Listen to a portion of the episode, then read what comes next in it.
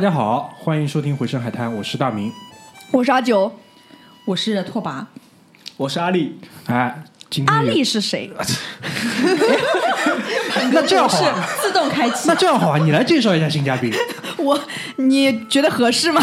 在座只有我不认识他。哎，好，是这样啊，那个阿力力哥，力哥是我们是我的高中同学，是拓跋的，呃，可以说叫前同事吧。对，哎，好吧，就是圈子还是很小的，上海很小，不要乱搞，好吧。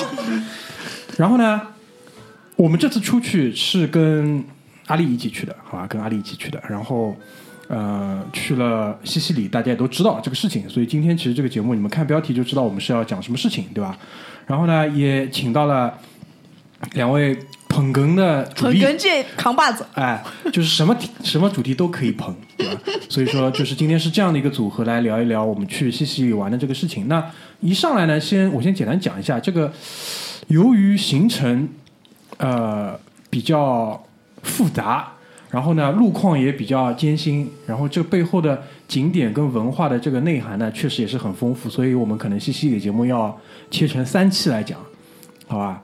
如果就是当然，切成三期来讲呢，我们听众一般都是不嫌长，一般他们给的反馈就是不够长，好吧？所以这个我觉得也是就是抱着向大家比较负责的这个态度，也是想把事情讲讲清楚。因为我觉得，比如说拓跋刚才进门了之后就问了一个灵魂的拷问，对吧？拓跋 你是什么垃圾？拓跋拓跋问的是好玩吧？他说西西里好玩吧？然后就是我我就跟他讲，就是这个地方呢，你不能用好玩跟不好玩来界定它。你别说了，你就痛快的回答。那就是不好玩。我跟你讲，往往如果好玩，你就直接说好玩了不。是，真的不是这个样子的，真的不是这个样子的，好吧？所以说，简单先跟他讲一下啊。第一期我们会就是做一些铺垫，就讲一讲这个东西，西西里为什么要去西西里，对吧？前期的准备是什么样的？因为这个地方可能还是有别于一些其他的大陆或景点，你如果说不做准备过去的话，可能会有很多的麻烦。然后呢，你也不一定就是很容易就会回来变成不好玩。如果你不做准备的话，二来呢也会把我们整个西西里小环岛的这个行程覆盖掉，大概差不多三分之一。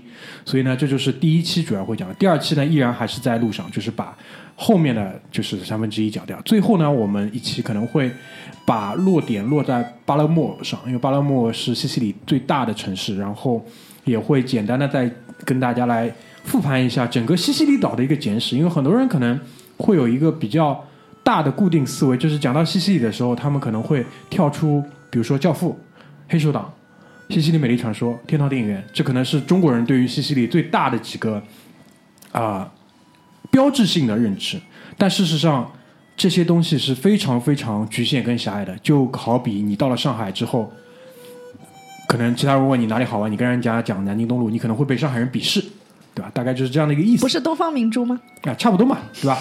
然后呢，我们也会总结一下，因为毕竟这是一个自驾的旅程，对吧？我们也讲过，今年二零一九年的上半年会有很多我们自驾的这个行程，那终于来了，好吧？所以呢，花了五分钟，简单的跟大家介绍一下这个大致情况呢，我们就可以正式开始了。所以第一个问题，呃，也想抛给阿丽嘛，就是我们两个人怎么就选择了这个西西里之行？就这个还是出于我们两个人的一个呃约定，对吧？很 gay，就两个男的有一个约定，说要一起去旅行。当时是什么样一个情况？你可以跟大家回忆一下。当时如果要回忆起当时这个情况，也许我们要得把这个时间倒推到大概差不多十二年之前，也就是二零零七年的时候。是是不是零七年不重要，反正就很久以前。我记得很清晰，是零七年的时候。嗯，零七年你看人，你把人家忘了，人家都把你记在心里。零七年的某个春天的一个晚上，我们在寝室一起一起泡着脚，哎呦我的妈！对，然后一直在盘算着三十年不是三十年，三十岁的时候，我们可以一起在哪里相聚，再来回味一下我们当年的寝室生活。就是那个当年就已经很养生了，就已经在泡脚了，对吧？对，嗯，好的。然后你还记得就是为什么会讲到西西里啊？因为关于这一部分的这个记忆我已经缺失掉了。其实当年我们并不知道西西里是哪，我们知道的是希拉库萨，为什么？因为那部电影嘛。哦，对对对，对就是西西里的美丽传说，对吧？我们只是觉得希拉库萨，首先这个名字很酷嘛，嗯嗯 对，第一个很酷，嗯，第二个也许在那个时候并没有那么多的人去到意大利的时候会来到西西里岛，所以一种探索精神可能推使着我们想着，哎，那也许是一个有趣的地方。就可能是什么呢？可能还是就是当年还是叛逆，就是大陆大陆货的景点不想去，对吧？其实现在也是啊，你看看人家记得多少清楚。是是是，没有是这样的啊，他可能就是把当时就是现场的这个情况还原出来了，包括连泡脚这种细节都出来了，对吧？确实，当时我们已经很养生了。但是我的一个感觉就是，我也一直在仔细回忆嘛，就是，嗯，为什么要去西西里？可能还是跟整个当时我们当时我们十七岁、十八岁差不多吧。正好十七岁。哎，他说，就是对于欧洲的向往，对于那种欧洲的向往，对于陌生世界的向往，哎，整个就是当然就是那个时候，可能对于我们来讲，就是欧洲已经是，呃，怎么讲，就是很难以企及的一个地方。而且当时其实更我我自己更直直观的感受就是，可能对于北美的了解会大于欧洲，更多的这种文化输出啊，各方面都是来自北美。但是对于欧洲什么情况不知道。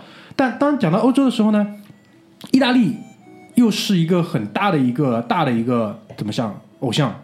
然后在意大利当中会有就是很具体、很很猎奇、很酷的一个地方叫西西里，所以就是会想说，能不能去那里玩一下？而且当时我记得就有一个细节是说想要自驾游的，有啊，有哎，所以说那时间的加速度对吧？推移到了二零一九年，就是我和他两个人就是平均平均数一除，差不多两个人都三十岁了。于是呢，这件事情被提上了日程，就是说当年吹的牛逼还算不算数了，对吧？那在二零一九年之前，我和他两个人其实都做了很多很多出去玩的一些安排，但非常不巧的是，就是没有约成功一起去玩。当然也没有认真约过，有据说据，对吧？这次所以就下定决心，我们两个人说一定要是一起去玩一下。但你也可以跟大家简单介绍一下吧，就是在二零一九年之前，从当年十十几年前到现在这段时间，你已经去过哪些地方了？差不多去过将近二十多个国家了吧。啊，然后我这边想接着大明刚才讲的话补充一点啊，嗯，其实当年吹过的这个牛逼，在我过去的十二年里，我一直没有忘记。我也没有忘记啊！耶，你搞得好像我忘记了一样。我指的没有忘记，我是你们聊，我们先走了。我指的没有忘记是，其实在我过往的一些旅途经历中，嗯，其实我未知是有所准备的。我可以这样理解吧？就是你本来可以去，但你没有去，就因为这个这个这个吹过的牛逼。不，其实是这样的啊，嗯在那个其实，在二零一二年的时候嘛，啊其实我和我当时在英国读书的室友，嗯一起在法国南法自驾的时候，嗯突然有了这样一个想法，嗯我们是否可以把车开到五渔村去玩一玩？啊，南法到五渔村。对，在那个的时候呢，我突然就想起了那个时候二十四年前嘛，嗯我们在寝室吹过的这个牛，嗯我想我那个时候就试想了一下，是否可以借这一段经历嗯，看一看路到底好不好开，回来和大明吹的时候就更有资本了嘛，对不对？就是说可行性的这个实验去做一下，是这个意思吧？对，尽职调查一下。啊，因为因为是这样，就是我是二零第一次去意大利是二零一四年，原因呢也是因为这个阿丽啊，去完了那不勒斯之后回来跟我穷吹，就吹到我被安利到不行，就整个人从头到脑门心全是想的都是那不勒斯，所以呢，就是当二零一四年有这个机会说我们组个团去那不勒斯的时候，我力排众议，对吧？将一个不是那么热门的一个景点加入到当时意大利的这个行程当中。后来呢，确实也是没有失望。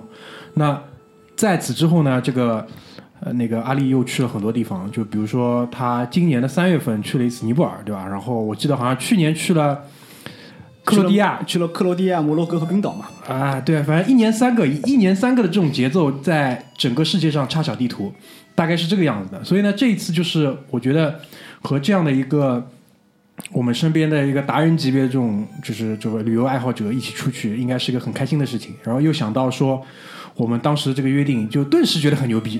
就没去的时候，我就觉得很牛逼。然后对于西西里这个地方，倒是有所忽略，这个是事实。当然，就是我们在一九年上半年的时候，就是说好一定要出去玩的地方，当时也是有一过有过一个讨论，就说，那既然已经约好一起去玩了，是不是还真的要去西西里？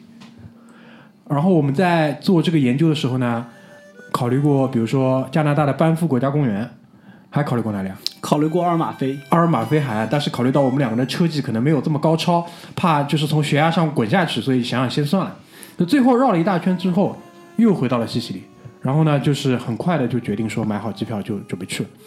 所以呢，在这个上面，在正式开始这个旅途之前，也简单跟大家做一下关于这个怎么说准备上的一些提示吧。因为比如说我们要去做自驾，其实就会涉及到租车跟我们的驾照验证的问题。因为很多地方，包括上次阿九和拓跋去新西兰的时候，可能就这方面就没有这么的高要求，对吧？要求我们也是高的，就是你就是提前那个携程上面弄一弄就好了。反正我们没有被警察抓到，就是就没有人会抓，新西兰都没有人，哪有人来抓你啊？不是，到底要不要去？那羊可能会抓你。就是我的意思，就是说，那除了这个你做这个翻译件的准备之外，其他就不要做任何准备，对吧？基本是的吧，对吧？我你是说实际操作的准备吗？比如说它那的左右舵你要准备一下呃，这个你没法准备啊。我的意思就是说，比如说从法律程序上，他要不要给你去做个什么驾照的验证、认证之类的？不用的。就是不用了，你你确定啊？其实是这样的啊，啊大部分国家啊，如果租车公司愿意把车子租给你，就没问题了只要你不出事儿，啊对，啊就不出险，啊！基本上是没人来查你的。那如果出了险呢？如果出了险，其实我之前在西班牙的时候有撞过一次车嘛。嗯其实当时警察也问了我们关于保险、关于驾照的事情，嗯，但后来好像也就不了了之了，那你们是买全险了对吧？买了全险。啊对，啊但其实当时在西班牙，我们拿的是国内驾照的翻译件嘛。啊！其实从严格意义上来讲的话无，证驾驶。对啊，总之，这次呢，我们也考虑到这个问题，所以就是也做了一些准备嘛。然后是在上海这边找了一个机构去办了一个国际驾照吗，意大利认证的这个驾照的公证件，就是这张公证件是张 A 四纸，然后上面会有正反你的那个驾照的复印件，然后会有很多的意大利文，然后敲个章。我就想问那我感觉多少钱？那我感觉你被坑了。对，我也觉得多少钱啊？但是没有这个东西，好像对我我不确定，就是会不会把车租给你，因为他当时是就租车公司是问我们要这个东西的。因为这个翻译件其实是意大利驻沪领事馆他签发的，对的，应该是有法律效力的应。该是有法律效应的。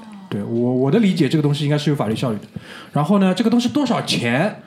我们翻译了三个人，一千五，三个人五六百块一个人，三个人其实九百九百出头一点吧，然后还加上复印费，只是因为在上海，啊。我们没有办法直接去领事馆去递交那个材料嘛，啊。所以我们得通过第三方的驻服务费。沪的办事处去交服务费，去交翻译。嗯如果这部分钱能省下来的话，其实真正的翻译的那个就是认证的钱，差不多在三十欧左右。，OK，明白明白。总之这个东西呢不难，这个东西不难。如果真的是有就是上海地区你要想去意大利玩的话，到时候我们会呃给你提供一下办办事情的地方呢，在那个静安寺，就是国际贵都大酒店旁边的贵都的那个办公楼里面。有这么一个，那边有很多外事服务的这种机构嘛，里面有个地方是可以办这个东西的。那有了这个路线啊，不，有了这个交交通上的这个这个这个文件的许可之后呢，还涉及到租车。租车其实就比较简单，因为现在的话，国内大量的这个 A P P 啊，都是可以直接帮你搞定这个问题的，对吧？那考虑到意大利这个老城里面路都比较小，所以我还是建议大家不要租特别大的车。这个阿里给了一个比较精准的数字，就车的长度不要超过多少不要超过四米四，啊？不是六米吗？六米你要黄牌了好吗？好好好，那就是不要，就尽量小的车，但是考虑到你还要把那个那个箱子三个人里行李行李箱都塞进去，所以我们当时在 A P P 上订的呢是一部宝马的二幺八的旅行版，旅行版，对。那最后呢给到我们的是一部奔驰的 B 级，对。新 B 级，而且这部车很新，就是我们开的时候仅仅是第二次租出去，就等于说只开了一千公里。之前。对，因为我们又开了差不多一千公里，就我们还车的时候大概是一千九百多公里，所以是一部很新的车。那后备箱肯定是塞不下三个行李了，所以说有个行李就插在那个驾驶座后面了。但整部车还是不错的，那就是一些其他的这种转机，这根本就不是问题嘛。一般你飞欧洲，基本上从无论从佛罗伦萨、从罗马、从米兰，应该都是有航班直接去到巴勒莫或者卡塔尼亚，就是可以直接让你到那个西西里岛上。你们从当时那个泡脚之约的时候就想到要就一定是自驾嘛，还是只是想去西西里？呃，我觉得这两个东西，就是这两个条件都是充分必要的。就是在我看来，我不知道你怎么看其实当时我压根没想那么多，就是想去，对吧？啊？因为十年之后的牛嘛，对不对？嗯嗯到时候总有办法实现，是这个意思吧？现在看来是的，现在看来是，现在看来是的。就我我我我我们是觉得，就是当时我的脑海里的这个画面就是。就是漂亮的海岸线，对吧？然后我们开着小车，就不是漂亮的美妞吗？这个回头回头我来跟你讲，回头我会跟你讲一下为什么莫妮卡贝鲁奇之后意大利没有出过人，好吧？你要到第三期才讲吗？我现在可以跟你讲一下，因为意大利少女不太控制自己的体脂，好吧，所以基本上很难了。但是这个基因肯定是好的，基因肯定是好的。我们再去哪里啊？在去阿格里真托去那个西班牙台阶的时候，因为西班牙台阶啊，土耳其台阶土耳其台阶，土耳其台阶的时候有那个海滩嘛，对吧？所以这个少女的基因是没问题的，但这个后天的这个锻炼肯定是有问题的，就感觉在讲俄罗斯人。差不多。这边补充一句啊，嗯其实刚才大明有说，包括另外两位有说，西西里岛为什么是你们那么想去的一个地方嘛？嗯其实当时我们去选择三十岁自驾这件事儿上，嗯，其实某种程度上是说我们在三十岁那年对于自己的生活的那种向往。对于生活品质的这个 benchmark 是定在那里对，其实那个时候呢，其实还有一件很有意思的事啊。嗯其实我们当时想的三十岁的时候，不单是可以自驾西西里岛嘛，啊，还有两件你不要讲出来，不要讲出来。好，继续。什么就不讲了？没有没有，我可以跟你们分享一下，就是这种年轻人吹过的这种很世俗的牛逼，好吧？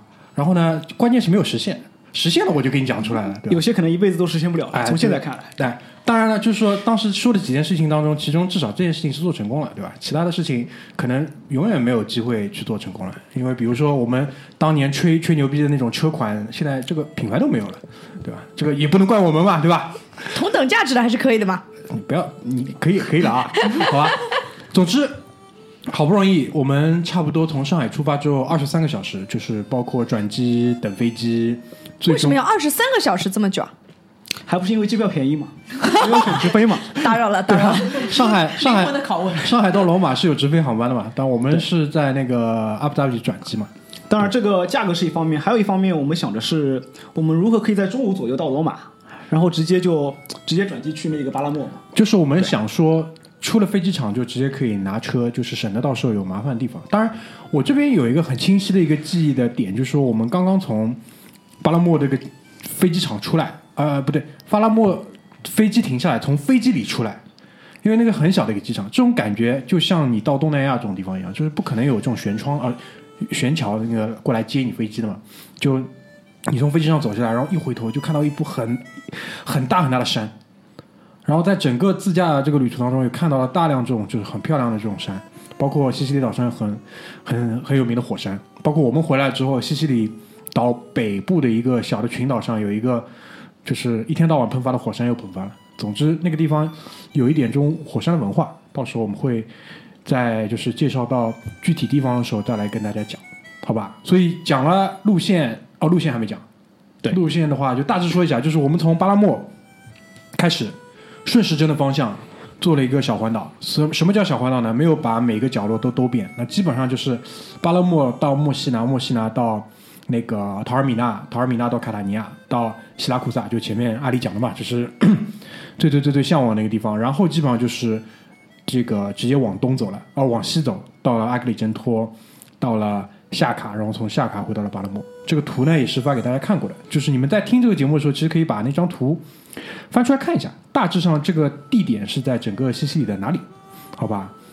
所以所以这个岛的当中没什么好玩的吗？有有很多有很多好就就没有办法去到，因为岛的当中它不太会有就是特别特别大的旅游城市。为什么呢？因为这就讲到会牵扯到一点西西里的历史，因为这个地方其实是怎么说，是几股文明的交汇的、争夺的、打仗的，就是这么一个十字路口。它往东，西西里往东就是希腊，西西里往北其实就是意大利本岛，西西里往南就是北非的海岸，就是突尼斯，其实就是那个迦太基人。这个到到时候我会简单跟大家介绍一下，因为去了那里，如果你不去读一点，就是关于嗯当时那个年代的一些打来打去的这些故事，你可能很难理解你看到的东西到底是什么东西。总之就是多股势力他们都来过这里，包括很北方的诺曼人，诺曼人就是维京人的后代，维京人也统治过这里，罗马人统治过，希腊人统治过，呃，腓尼基人就是迦太基人也统治过这里，就是谁都来过。所以解释拓跋这个问题，就是沿海的地方肯定会有大量的这种殖民的城市。嗯，到了当中呢，更多的就是农村。当然，农村我看过一些纪录片，当中也有很漂亮的地方。嗯，包括当中就是有酒庄，包括阿拉伯人，哦，对，阿拉伯人也来过。阿拉伯人把呃橙子、呃柠檬这些东西种植带到了西西里，因为西西里的这个是很有名的嘛，柠檬很有名，还有柠檬酒。所以这就是为什么说它的整个一周的这个靠海的城市会比较突出一点，好吧？所以大致上是这个样子。那多少也谈到了点文化上的准备，对吧？所以多少知道一些这个事，因为到了那边我们才知道，原来那边有这么多的古罗马的、古希腊的剧场，有没有竞技场？啊，有竞技场，也有竞技场，有这么多的古迹，就是因为这些。所以大体上这是我们的一个行程的安排。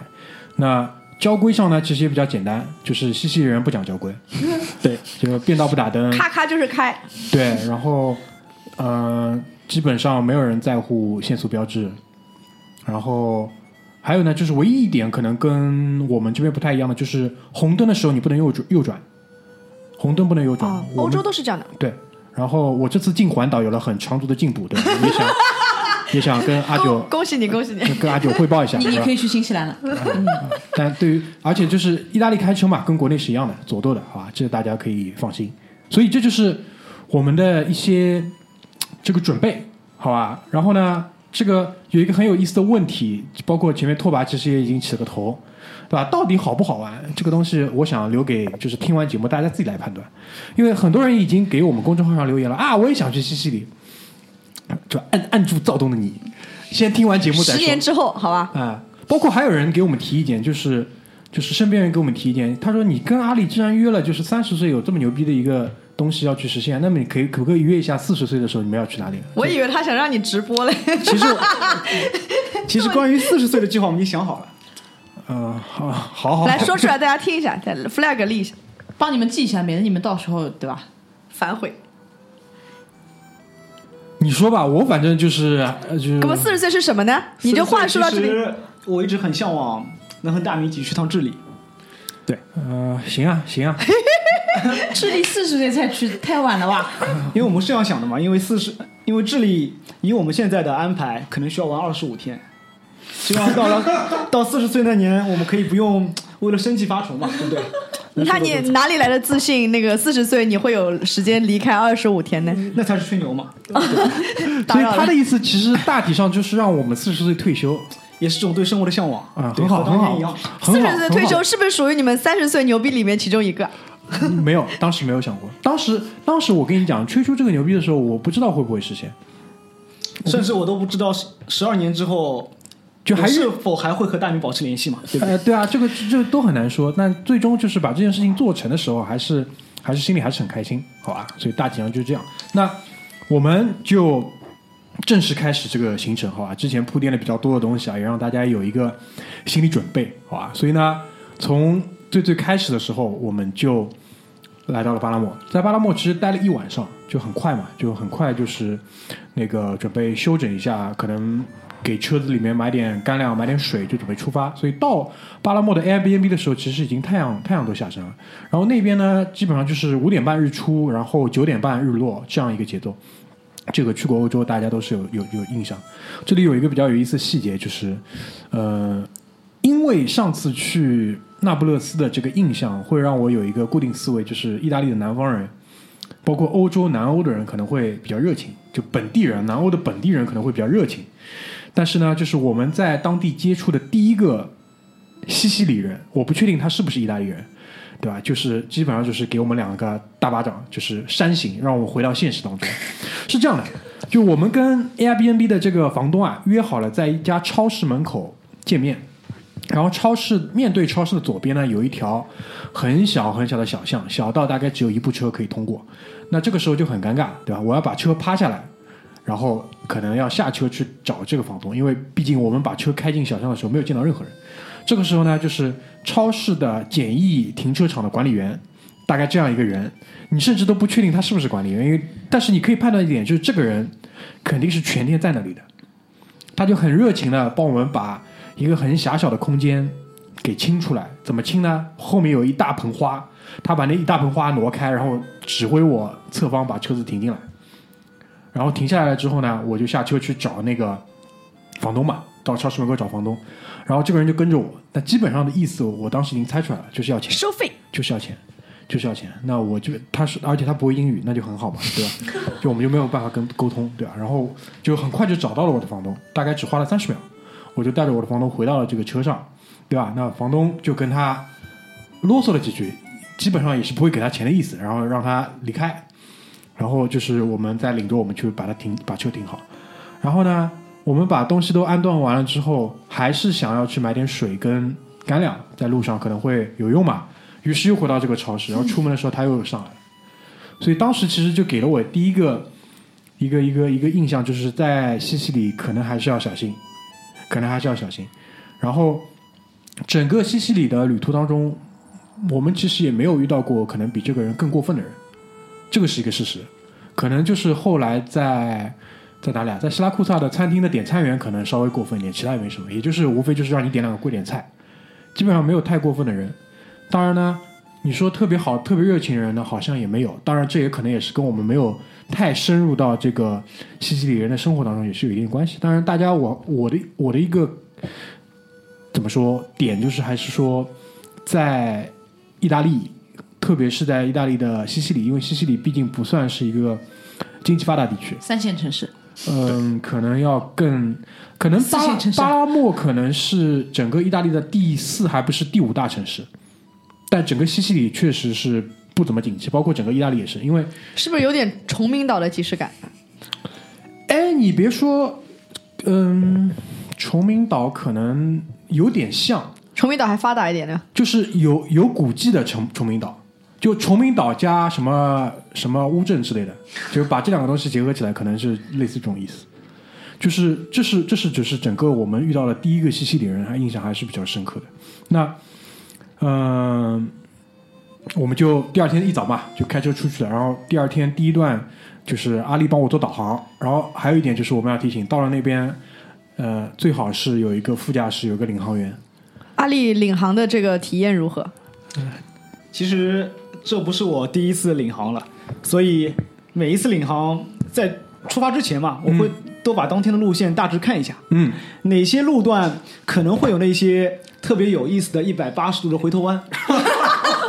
也三连发卡弯，对，在这种时候，我会和大明提前可能会有两三公里之前嘛，嗯，就给他提个醒，嗯。或者一些比较奇怪的下匝道，嗯。比较就出口比较多的那些环岛，嗯。我们会事先在出发之前可能会有大致一个印象，你看看人家领航员，你比志玲姐姐还贴心。因为我哦。们车上有三个司机嘛，我们也会通通过这些路程上的难易程度嘛，嗯。来试想一下当天我们怎么去安排这三段路程，各有谁来开嘛？嗯。对？嗯，基本上就是我我来开，我来开就是最危险的路，然后就是 把比较把比较不好意思，笑出来。怎么回事？我的车技已经有了长足的进步，你不要这样，好吧？然后这次基本上，当然一路上还是很安全，没有任何的这个事故，对，就是可能有一一到两次的剐擦，当然确实也是这个情况实在是太棘手了，对吧？一一次是在那个 Airbnb 的门口，因为它是一个下坡的山路，然后它在下去的地方搞了一个这种绿色铁丝网，我蹭在铁丝网上了一点点啊，不影响。第二次第二次是什么？好像是在一个也是一个小巷里吧，可能跟对车有一个很小很小的不是你逆行了，啊啊，可能是我逆行了。对，刚刚说什么长足什么进步来着？当然逆行这个事情对吧？可能跟领航员也是有一定的责我任的。应该是谷歌地图国，不是我的国。对对，是这样，就是嗯、呃绝大多数时候，可能我觉得百分之九十五以上，谷歌地图是可以帮你解决问题的。这当中，我们在开一路上开的时候，也遇到过好几次，就是当时的路段有施工，在谷歌地图上没有更新，然后它永远会让你，如果你走错路了嘛，它永远还是会让你走同样的路。这个时候，我建议大家把手机上其他的这种地图 APP 打开。如果你用 iOS 的话，就比较好，有苹果的地图。这时候百分之一百，至少我们遇到的那两三次，苹果地图都帮我们走走出去了。所以这个就是两两者直接切换用还是比较好。当然，就是信号不好也会让你可能错失某几个路口，这种事情都是会发生的。当然，你这个时候就是比较好嘛，就先把车趴趴下来，然后再看看清楚再开，这样就会比较好一点，好吧？所以呢，我们就第二天从巴勒莫就是呃，差不多等于一口气开到了墨西拿。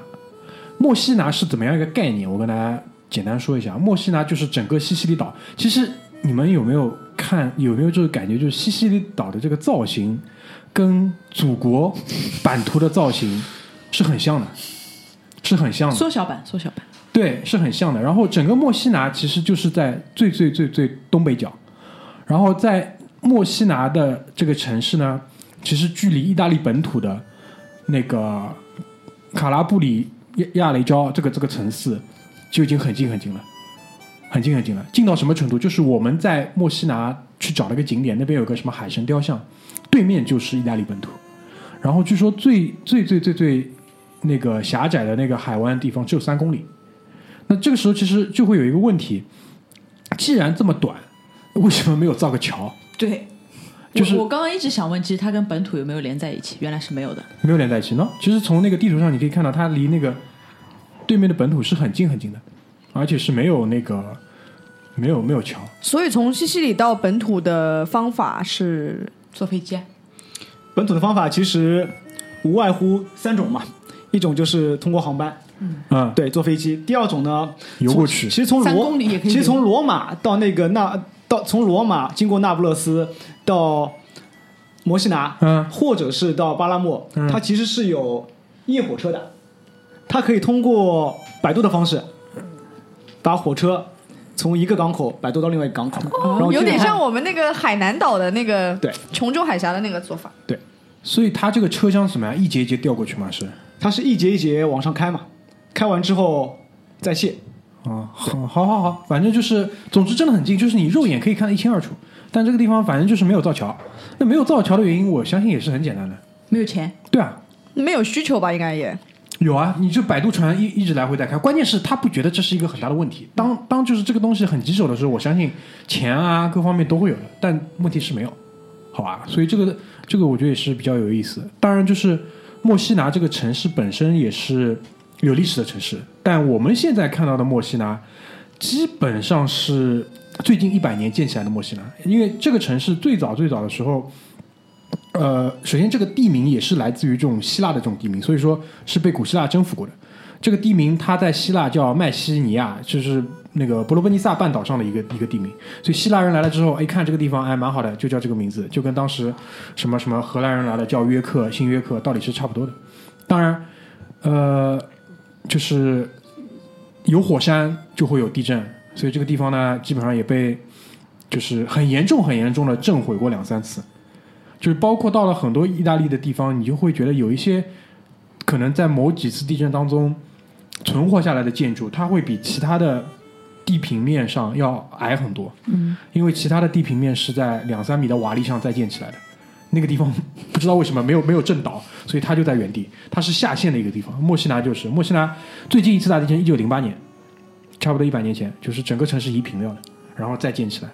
所以这个地方我觉得也是很奇怪，包括这一次我回来之后看新闻也是，就是意大利呃西西里北面那个火山喷发，那火山下面好多人，他们还是住在那里，他们没有选择离开，就反正震就震了，火山爆发就爆发，他们还是继续住在那里。习惯了了。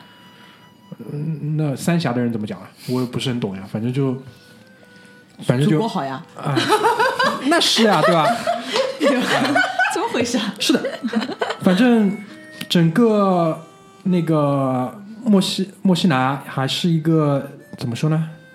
因为我们在墨西拿只吃了一顿午饭，本来这顿午饭呢是准备在那个叫切法卢，切法卢，但是切法卢切法卢其实是一个嗯所有中文攻略上比较推崇的地方，但是呢我们没有去，没有去的原因呢是因为它离那个巴拉莫太近了。我们就是当时口气很大，一脚油门就能到的地方，我们就不要停了，最多在那边上个厕所。但是现实情况就是，如果你去城里兜一圈的话呢，就会有停车啊、花费时间啊各种问题。所以呢，当我们就是一脚油门再回头来看的时候，呃，切法路已经在身后了，已经过去了。啊就很对，抱歉其实。说到底还是对停车的不自信造成的。对的，对的，我觉得你们缺个司机，是对于就是一个是停车的不自信，二来呢就是找到停车地点的不自信。但其实后来在整个沿途当中发现停车也不难，关键因为那个地方抓的不严。也没人也没人管。啊、当然我们很规矩，我们都去买停车票啊什么的。当然有些景点那肯定是有人问你会来收钱的，但基本上就是没有这个问题。就是我感觉这个意识形态非常像中国了吧？你不要说，很多时候就是就是欧洲人说意大利人，就是说欧洲的中国人，是这么来讲的。哦，以前他们说那个意大利人，欧洲人说意大利人是说那个中国的温州人。因为因为温州人在意大利多呀，对吧？因为好像我们去那个什么，啊、佛罗伦萨，佛罗伦萨的皮革城里都是温州人，对吧？这个这个你应该是知道的呀，对吧？总之，嗯，这个城市基本上马路上也不太看到有人，然后呢，呃，就是也比较脏，是也比较脏。然后回来了之后，看到了一个点评，叫意大利前四脏的城市，第一名是那不勒斯，然后这当中还有呃墨西拿、跟卡塔尼亚，还有巴勒莫。所以呢，我们已经集齐了这个成就，就去过了全意大利最脏的四个城市。我相信有些小地方也脏的，但是呢，就是它因为太小，所以没有人会注意。但是可能还有一些小地方，就是大家自扫门前雪，基本上也可以把整个城市清理得很干净。但因为墨西拿毕竟是大城市，所以就是真的很脏，就是嗯，马路旁边肯定就是没有环卫工人的嘛，草丛里面、花坛里面都是垃圾，嗯，都是垃圾。然后那个墙上的那个涂鸦，对，所有的信号灯，但那信号灯很小，就是它可能藏在了某个地方，你就看不到它了。而且它就从体积上来说，它就很小，因为我们的信号灯它是在那个车哦不是那个那个马路对面，马路对面的这个灯架上，或者是悬在空中，它是在你停车线的旁边的某一根小的细杆子上。你也看不到，大概整个信号灯一个灯，就红灯的灯这个灯体，大概跟一个马克杯差不多大。这考验眼力嘛。是的呀，但是其实比较好的就是你看到其他车停了你也停嘛，其他车闯红灯你就跟着闯。你要是第一辆车呢，大哥？啊，你是第一辆车，你咋办 就？过去嘛。如果如果旁边没有人，你就过去嘛，对吧？反正这个地方也没有，当然有抓超速的，就是猫在那个，就跟你看过很多的这种欧洲电影一样，就是猫在一个树荫底下，然后拿测速枪。我们在钓鱼执法，对，我们在路上看到过一次，我们在路上看到过一次，大概这就是怎么说呢？你你不想把话说的比较难听，但事实上就是这样子，可能就是只是整个意大利，包括整个西西里的一个现状。呃当然，很多人就会问了，那这样的地方还要不要去，对吧？当然还是有很多很值得、很值得、很值得去看一看的地方。所以就是我们从墨西拿吃完这顿午饭之后，其实墨西拿这顿午饭还是不错的。对，是就是那个那个那个那个那个 TripAdvisor 上墨西拿大概排名第前五的饭店，吃下来确实还是还行。然后我们就吃完饭之后就继续上路，就到了那个陶尔米纳。陶尔米纳基本上是怎么说？整个意大利可能啊、整个西西里岛上最最商业的一个旅游景点了。就是旅游城市最最商业的旅游城市，因为其他城市它可能有旅游，但是它有其他的一些意义，比如说卡塔尼亚和巴勒莫，它是西西岛上第一、第二大城市，它有机场的，它其实还是有整个城市的其他功能的，它是有工商业在那边的。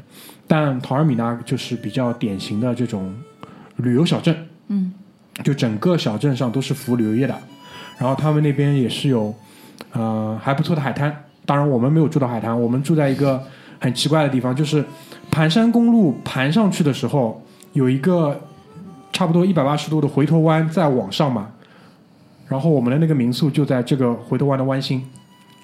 半山了，对的，回头弯的弯心就是在回转的地方了。对的。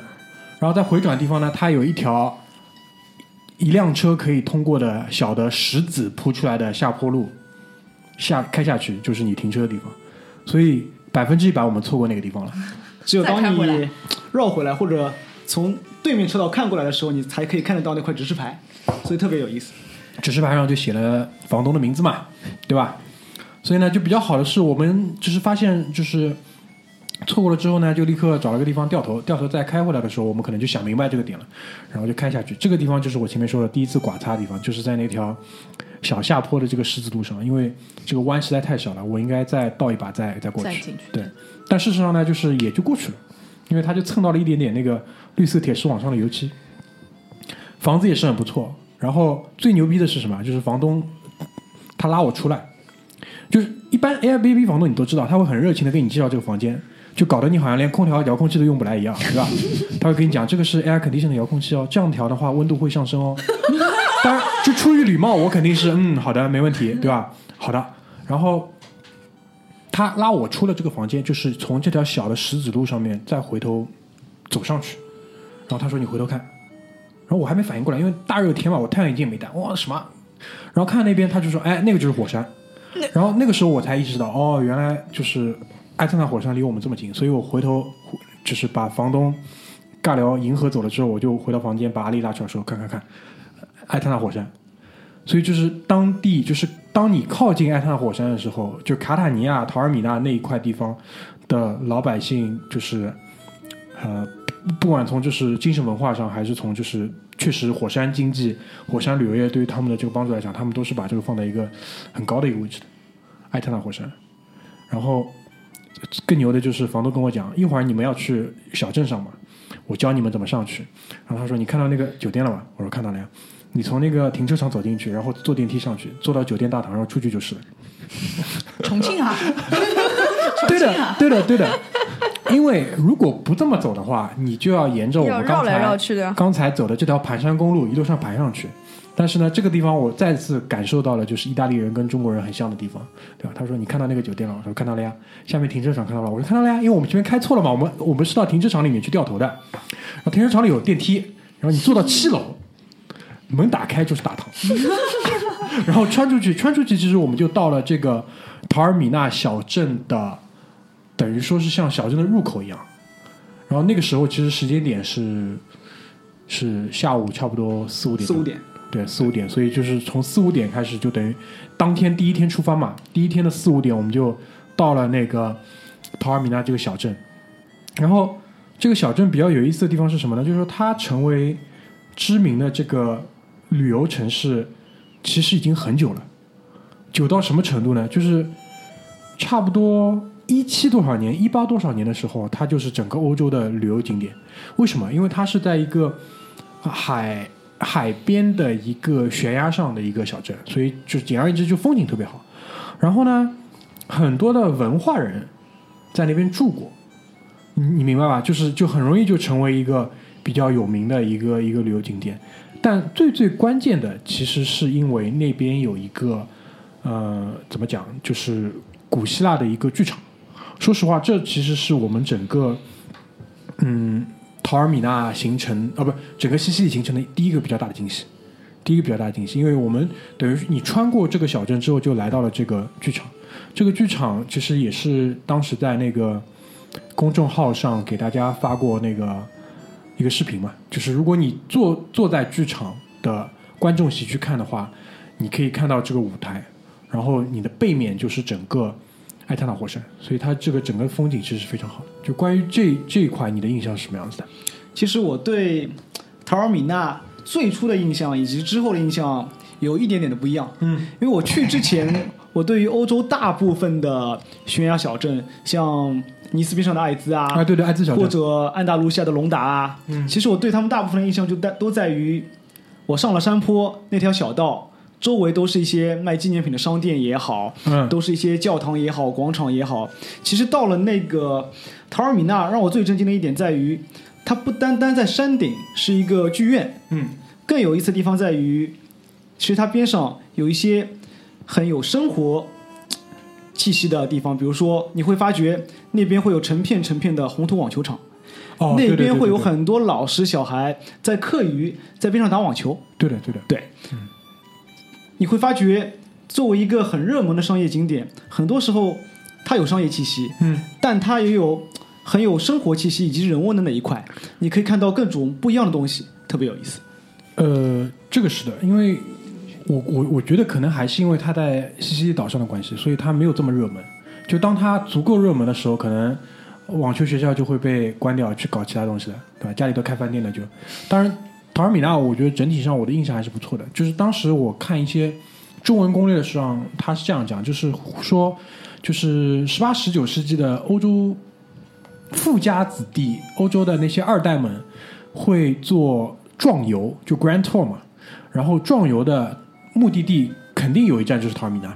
那陶尔米纳这个地方，就是它旅游业是怎么发展起来呢？是因为一个英国人，就一个英国人过去住，然后觉得那边定居嘛，就觉得各方面的这个呃风景啊、风土啊、人文啊都很好，然后他就成为了陶尔米纳的这个旅游开发大使。他花钱花精力请其他的这些作家、音乐家过来住，然后渐渐渐渐，他就这个地方就在欧洲有名了。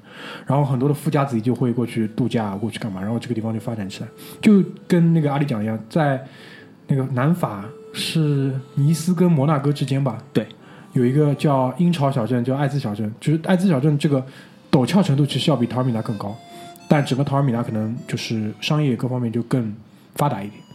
总之，我觉得去西西里的话，这个城市应该是不会被错过的，因为呃，西西里的那个海岸线上也是有一些游轮在开的嘛。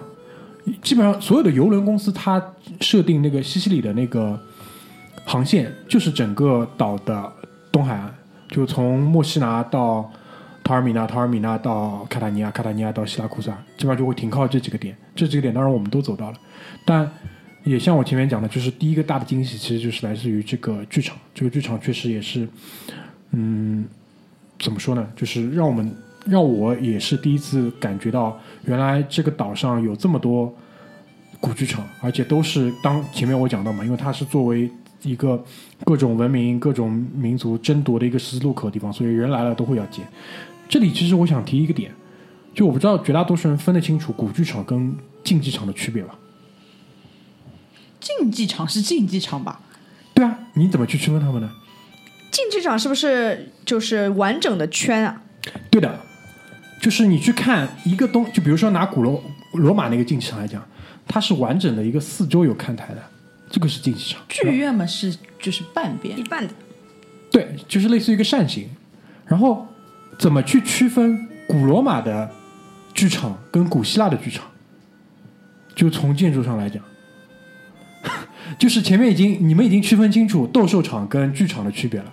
那怎么去区分就是古罗啊、古古罗马跟古希腊的？你们知道啊？是不是古希腊的看上去更加破败一点？然后嗯从破都破的。因为从时间上来讲，确实是这样。因为古希腊在古罗马前面嘛，就是说是这样的，就是说，呃，那个我们去看古罗马剧场的时候，它在建筑上来讲，就是舞台背后它其实还会有个高起来的这个部分建筑，有点类似于现在后台的这个功能。古希腊就没有，所以你这一点是可以去区分他们的。当然，很多古罗马建剧场就是在当时原址的这个古希腊的剧场的基础上再造出来的。然后怎么去判断呢？就是你看到红砖，红砖砌出来的部分，有红砖砌出来的部分，基本上就古罗马的。特别是在西西里岛上，就是古罗马的这个红砖加上火山灰和的泥，就是当时的水泥嘛，有这个部分基本上就是古罗马的。当然古，希腊的吧？嗯，是古希腊的吧？红砖。红砖古罗马那古希腊就是什么颜色？石。头，大石头，哦，大石头，就是更大的石头，更大的石块。但我觉得这个也是比较好理解，因为毕竟这这两个年代之间还是差了个几百年了嘛，所以到了后面可能就是有更加怎么讲先进的这个建筑工艺出来了，然后就会有，就蛮有意思。就一路上做一些看一些资料，看一些文化装置，就看到了这个东西。当然，就是看到这个风景嘛，我觉得真的是希腊人很很会享受，真的很会享受，因为他造好这个剧场，对吧？看剧不看剧的时候可以看火山，对，还可以看夕阳。哎，还依可以看依山傍海。就看了这个大海嘛，对吧？那很厉害。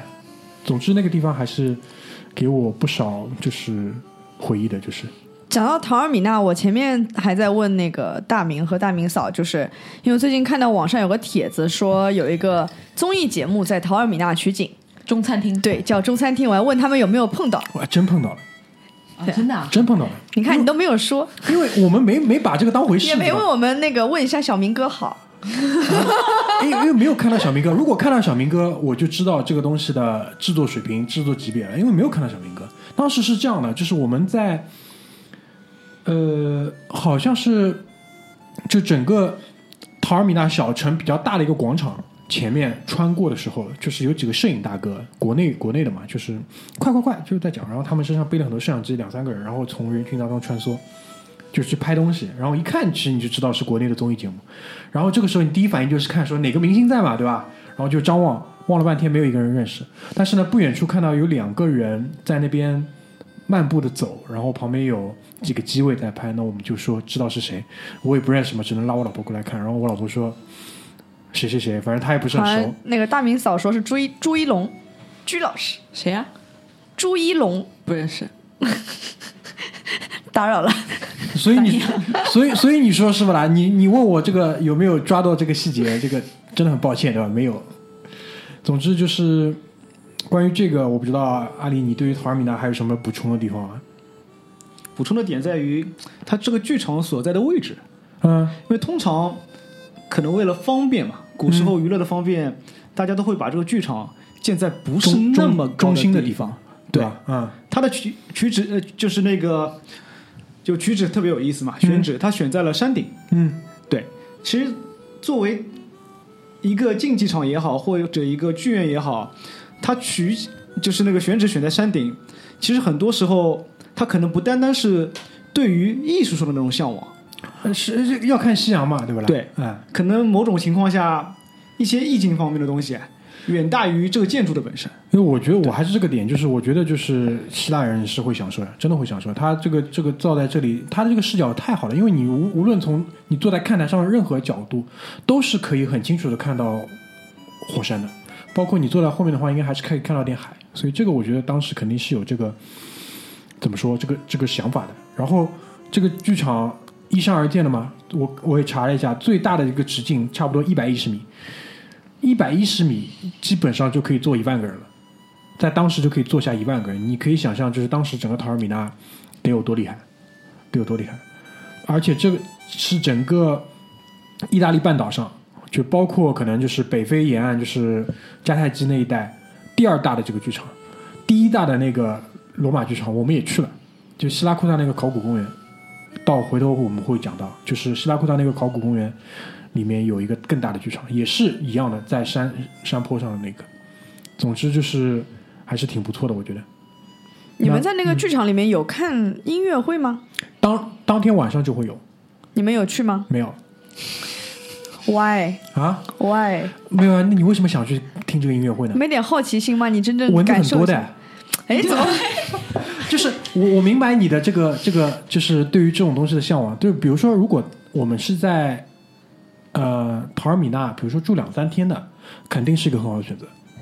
而且我现在知道了，陶尔米纳我们应该住在海滩上，海滩蚊子很多的。啊，我海海滩上应该还好，海滩上山上蚊子多一点。可能，对，海滩到这个小镇呢是有缆车坐的，就是你既可以去小镇上浪，又可以玩水，然后呢还可以喝酒吃饭，还有这种音乐音乐晚上的音乐会看。它因为这种很多欧洲现在的这种老的这种剧场，它都会在造做一些什么灯光啊或者现代音乐会，有的。我们去的时候，人家就在为晚上这个做准备嘛，确实是有的。那这个地方听起来蛮适合我的。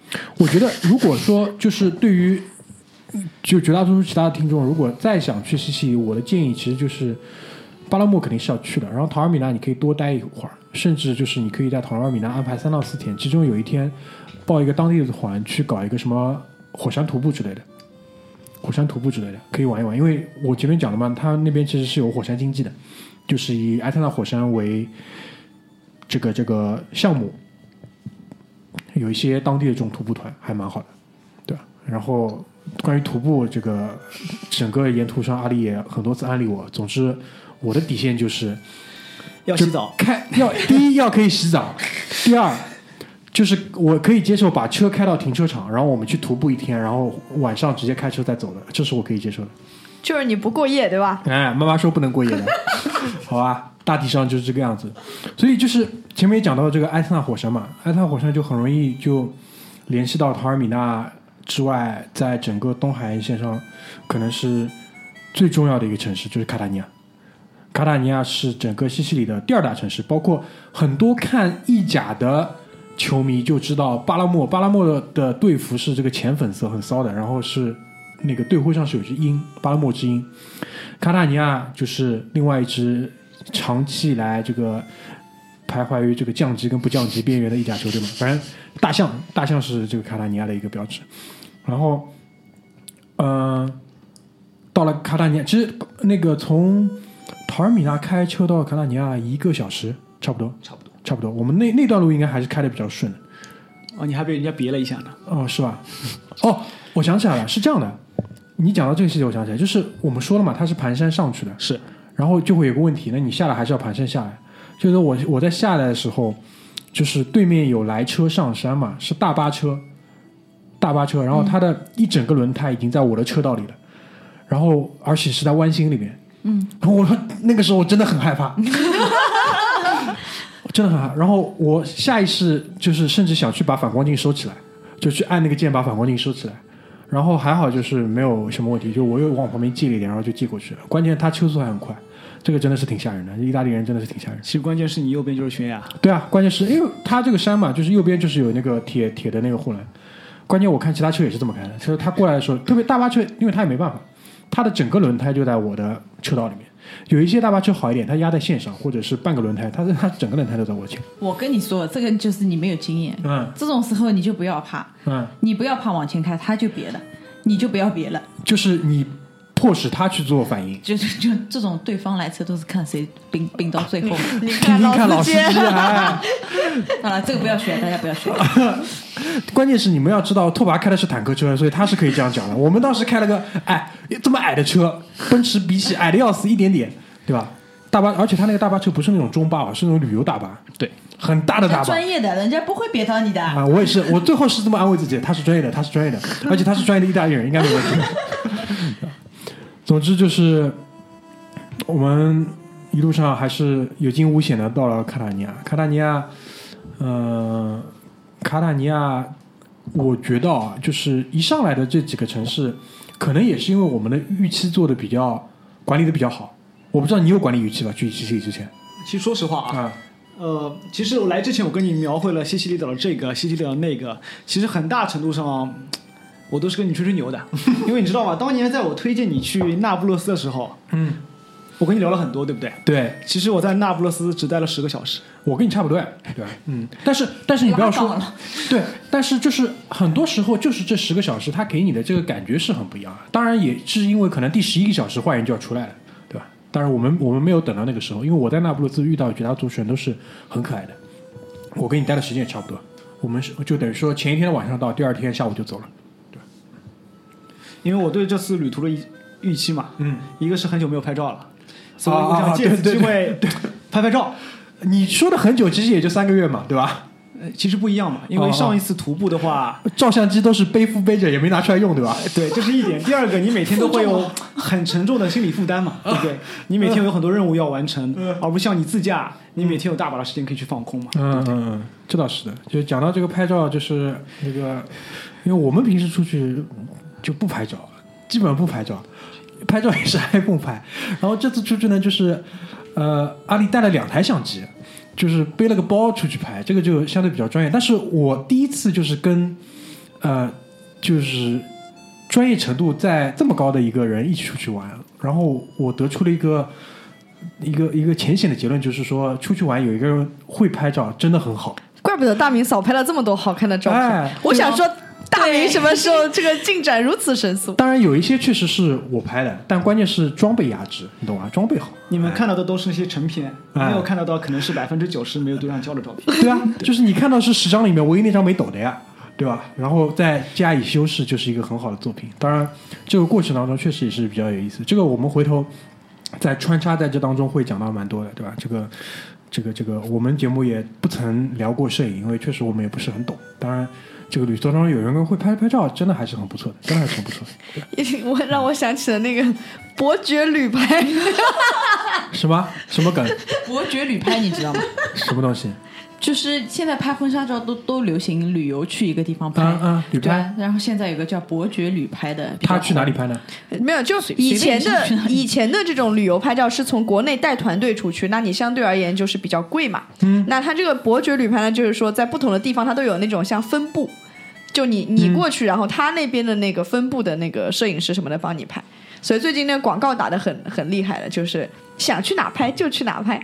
哦，懂了懂了，明白明白，蛮好的，蛮好的，真的蛮好的，真的蛮。就反正我还是这个观点，好吧？是不是给你一种新思路？下次你去哪里玩的时候，也可以联系一下当地伯爵旅拍啊，呃没机会了，这个已经没机会了。我觉得这个新思路，他下次去哪都要带上你。啊，这这个这个是很重要，这个很重要，所以我们在约嘛，这个下半年那个，所以我也在问问问问阿九嘛，那个峡湾到底好不好玩，对吧？阿阿九也说了，峡湾你不能用好玩跟不好玩来界定，对吧？同样这句话还给你，好吧？先说卡塔尼亚，就是这期节目我们可能会就是先在卡塔尼亚结束，但卡塔尼亚本身我觉得呃还是推荐推荐的，因为为什么？这是意大利排名前四的肮脏的城市，好吧？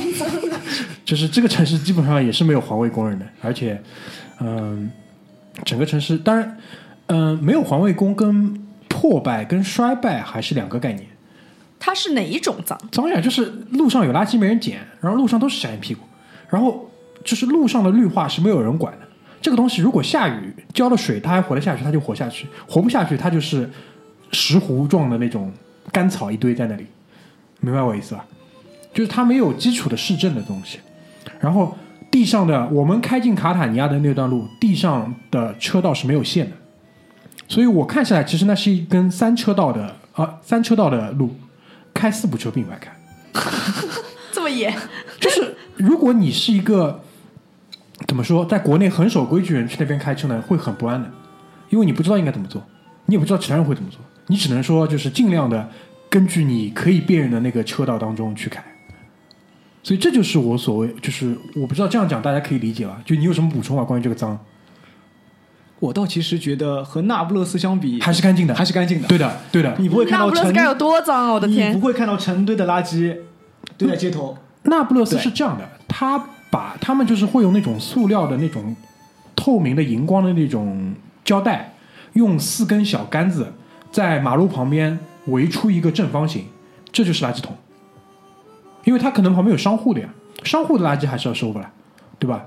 然后街街面上的垃圾那就不用讲了，香烟屁股那肯定是到处都是，因为而且欧洲绝大多数城市还有鸽子，对吧？鸟粪，然后车是肯定不洗的，车坏了肯定也是不修的，啊，反光镜掉了就掉了，就是的呀，是的呀。那他是会定时，就是比如说半年有人去把所有垃圾清走。没有啊，我去那不勒斯的时候，那不勒斯的环卫工人已经罢工两年了，就是已经去找其他工作了，哦已经去找其他工作了。就是这个城市可能它就是市政府或者是它的这个这个，比如说大区的这种行政单位，它已经没有预算拨给这个城市管理清洁的呀，哦哦就不需要这个东西的呀。不是因为周期太长，而是因为就是没人没有人扫，啊。好吧，但是至少被风吹走，至少在卡塔尼亚，包括在巴拉莫，包括在那个那个那个墨西拿大城市，我们是没有看到就是这种堆砌的垃圾。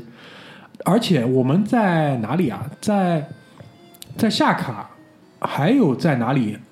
就是还是很严格的要执行垃圾分类的。这个事情我也在那个推送里跟大家讲过，对吧？总之就是卡塔尼亚它呃有几个比较大的景点。首先就是这个城市其实建成也很早，公元前公元前七百三十年左右就建了。然后它可能仅比这个希拉库萨，就就是可能很多中文攻略会叫叙拉古，它只比叙拉古晚个四五年，所以这两个城市其实差不多时间建的，就公元前七百多年就已经建成了。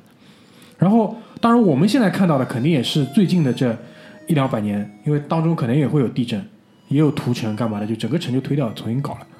然后呢，它这个城市卡塔尼亚是希腊人建的，是希腊人建的，有一些城可能是罗马人来了再建，所以它是比较早的。你看，它是公元前七百多年建的。然后呢，也是，当然也后来整个就是西西岛上也是各个的小城邦嘛，当中还被希拉库萨的这个什么城主统治过，后来也独立的。然后呢，离埃特纳火山最近的大城市就是这座，所以它当地也是有大量的团是直接去玩火山的。所以呢，火山喷发、地震对于他来说就是也是好几次灾难经历过来，基本上就是这个样子。就比如说庞贝古城，后来就再也没了，只不过我们说的墨西拿啊，包括卡塔尼亚，它就再起来了，对吧？所以包括那个我前面提到一个概念叫诺曼人，诺曼人你们记住，诺曼听上去就是有 North 的嘛，就是北面人，就是维京人下来下到欧洲来干嘛？法国有个地方叫诺曼底，就是当时诺曼人的概念在欧洲基本上就是雇佣军，雇佣军。诺曼其实它的词根应该是就有点像游牧，就是游游动的对的，人的这种感觉。对的。然后就是维京人的后裔嘛，当然有一部分维京人在海上，他们叫维京人；维京人上了欧洲大陆，他就叫诺曼人。我是这么理解的。总之，诺曼底那个地方也是可能某一个国王就是说，好了，你们就是可能作为雇佣军立了功，然后就封了块地方给你们。诺曼人还去过英伦三岛打，然后也打到过西西里上，就是他当地还有一些诺曼风格的一些建筑。然后呢，在那个卡塔尼亚，我觉得最有意思的就是那个古罗马剧场，就是我拍照给你们看，剧场里面还有民房的，就是像违章建筑一样的那个那个那个古剧场。就是为什么会有这个样子？当时也是很多，就是现在看很多，你就会觉得欧洲对于古迹的这种呃爱护维护的这种意识很强，但可能当时并不是这样。就比如说，他卡塔尼亚要做大教堂了，好了，就把这个古剧场的石头拉了很多去做教堂，所以你去看那个剧场里面很多的石头就缺掉了，它是一个小半圈的，那个大半圆就没有了，就更多的石头被拉走了。后来也在里面造房子。我跟阿丽我们去的时候，其实他有专门几条在这个古剧场里面的动线，就是让你去看它离其他的房子有多近，所以这个还是比较有意思的。是，你有什么要补充的吗？其实卡塔尼亚有很多景点嘛。嗯其实卡塔尼亚广场上的大时钟上有一段铭文，我不知道你还有没有印象？啊，你跟我讲过，对，他说的是“我从我的灰烬中再生”。嗯其实我们现在看到卡塔尼亚，虽然有的时候会觉得它挺脏，但你会发觉它大部分的城市建筑看上去还是挺光鲜的，嗯因为它是从一九八九一，相当于在一八八几年的时候重建的嘛。嗯作为最靠近埃特纳火山的一座城市，嗯它曾经在历史上被掩埋过九次。我操，对，其实这已经是它第九次的重建了，所以后面几次也无所谓了。对我们现在看到的卡塔尼亚，嗯哪怕再脏，嗯其实你会发觉它的城市表面还是挺光鲜的。还是新的。它的建筑，你甚至和罗马相比，和佛罗伦萨相比，你会发觉有那么一点点的不一样。呃，就是没有这么古老嘛，因为可能更多就是有一些这种，就巴洛克的风格，就是是比较华丽的那种雕的那种，不像那个罗马，其实就是宏伟的那种，它线条包括其他东西都是比较比较比较简单、比较粗放，但它那个就比较精细了。是九次啊，可能到最后七八次都已经无所谓了，都已经无所谓了因为谁也不知道下一次是什么时候嘛。对对。然后这个剧场就是除了就是有一些大理石被拆去做做教堂之外呢，呃，一度还变成过露天的农贸市场，就到这个程度。那现在可能就是被保护起来了，然后。那个反正也蛮大的，这个剧场直径，我们前面提到的那个、那个、那个、那个陶尔米纳剧场，它直径是一百一十米嘛，这个剧场直径是八十七米，差不多也可以要容纳个七八千个人，七八千个人，所以也是蛮大的一个剧场。然后我们从这个剧场出来之后，基本上就是在街道上去看，你也可以看到，就比较有意思一点，就是你这个剧场的这个入口，如果你不仔细看的话，你可能会以为是一个小的这种欧洲的这种胭脂店、便利店的入口，就一扇门，然后进去就是了，它就是被围起来的。然后你，然后我们停车的那个停车场呢，正好是在这个剧剧场的屁股的地方，就是他屁股的那个看台，正好是我们穿过去的地方。所以卡塔尼亚，总之整个西西里，就这种东西都是我在去西西里之前没有预料到的，就没有期望会看到这种东西。到了到当地看了一些比较具体的攻略才看到。然后呢，西西里还有很多的小地方，就是中文攻略都已经搜不到了，所以这个还是需要你去做一些更更更加多的准备。其实你去之前对这个好像预期也挺低的嘛。对呀、对呀、啊因为首先第一点就是，我知道那个地方是经济欠发达地区，对吧？我也知道可能比较乱，因为当时我去的时候看到了排名前四脏的城市，对吧？因为我去过那不勒斯嘛，我以我在那不勒斯的这个观感去对标了其他三个我即将要去到的城市，我就知道可能会是什么样子的。但是它里面有这么多古迹，然后当地人跟古迹的这种生态的平衡，我觉得是蛮有意思的。然后也是很多地方就是因为有了这些古迹，它带来了大量的客流，很多人是以此做生意的。然后你也看不到任何其他的变化。就比如说我们这期节目二零一九年录的，我相信你到二零三九年再去，估计变化不会很大。估计变化就包括我们这次，你想，我们又去了佛罗伦萨跟罗马，对于你来讲是隔了几年？隔了六年，对于我来说隔了五年，隔了五到六年，你再回到那边没有任何变化，没有任何任何变化，所以这个是，所以再回来讲，你说西西里好玩吗？这个东西不能用好玩不好玩来形容，要看你自己怎么去想这个事情，对吧？就特别有意思一点啊，就是很多时候你在漫步在西西里岛的大城市也好，小镇也好，当你路过一个地方的时候，你会不经意间的发觉它其实是个景点。哎，对的，对的，对，其实去之前呢，我并没有做很多的攻略，因为在过去相当长的一段时间，我都有这么一个习惯，就是我会去了解一个城市也好，一个小镇也好，最有特色的那几个景点或者那几个文化，剩下的我就靠自己的双腿去丈量，然后漫不经心的去走去拍，嗯。然后回来再做 recap，啊，通过照片去想，哎，我今天到过了这个地方，到底是攻略上的哪个景点？其实很多时候我会发觉，这样一种方式它不会给你造成过多的思维定式嘛，你会有一种好奇心去了解它，回来再想想，哎，它到底是什么？就关键呢，就是如果你真的把它全部列下来的，就是人在当地的时候负担也蛮大的。就是我们在西西里，其实就是要么就狂开车，下来就狂走，也蛮也蛮累的，也蛮累的。然后我如果说就是第一期快结束的时候有什么建议的话，我会建议说西西里这个行程不要像我们这样安排的这么紧凑。我们因为这个基本上就是怎么说，像拉链一样的，就为了暴走，一天一个城市。最好二十五天，对吧？对，其实 其实很很多时候就是为了环岛而环岛，对，为了为了这个诺言，为了六天之内闭环嘛，对，为了闭环，你们去了几天？六天啊！西西里岛上待了几天啊？让我待了六天，就是六月二十号到的巴拉莫，然后是二十六号下午走的嘛，二十六号的下午离开巴拉莫，然后那还真的二十六很赶了。二十六号的上午我们还去了一个巴拉莫的景点，然后这个之后我也会讲，就是因为 Airbnb check in 的关系，跟 check out，因为你出来的时间必须是十点嘛，你有时候跟他商量一下，最多也就十一点，但你 check in 呢要下午两点到三点，这个当中呢，我们从一个城市到另外城市，基本上只需要开一个小时到一个半小时车。所以在这个当中，我们还开发了大概两三个景点，就本来不在计划里，后来也想要去，结果都是蛮惊喜的，都是两个考古公园，都蛮有意思的。后期我们会给大家讲一下，好吧？所以今天第一期呢，先因为开头废话比较多，跟大家介绍一下这个，对吧？关于这个十二年前的牛哎逼，诺言牛吹的牛我感觉后面还有八集，啊，我感觉后面还有八集，没有这么多了已经已经已经把整个东东海岸哦，还有那个希拉库萨没讲，但希拉库萨很快。希拉库萨就是希拉库萨那个大教堂前那个白色大理石的广场，就是莫妮卡贝努奇当时走过的那个，就很多很多人很很有很有很有记忆的那一段，好吧？所以我们第一期就先截在这边，然后第二期我们会跟大家聊一聊希拉库萨，聊一聊阿克里真托的神殿谷，聊一聊海边的一个小镇夏卡，包括我们后来多加出来的一个考古公园叫塞利农特，塞利农特，好吧？圣马可教堂什么时候讲？